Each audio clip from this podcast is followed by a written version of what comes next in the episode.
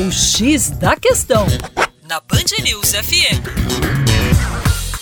Olá, meus queridos ouvintes aqui da Band News FM BH. Meu nome é Vitor Augusto e sou professor de Geografia da equipe Terra Negra. Hoje no X da Questão eu vou trazer o discurso do Vladimir Putin, tá? um discurso que foi feito no último dia 1 de março de 2018.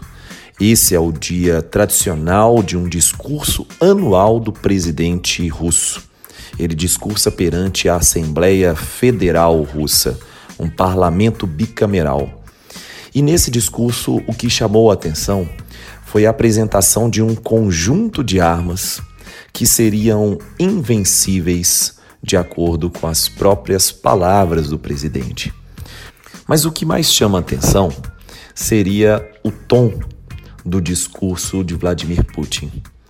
De acordo com ele, essa seria apenas uma resposta russa à instalação de uma série de escudos antimísseis norte-americanos e da OTAN no leste europeu.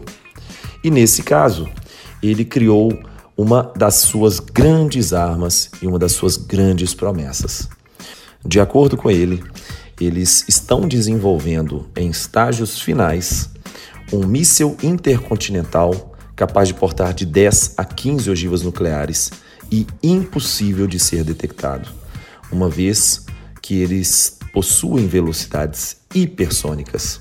O mais curioso é que na apresentação uma imagem foi mostrada com um míssil caindo na Flórida, justamente o local de descanso preferido de Donald Trump em seus campos de golfe.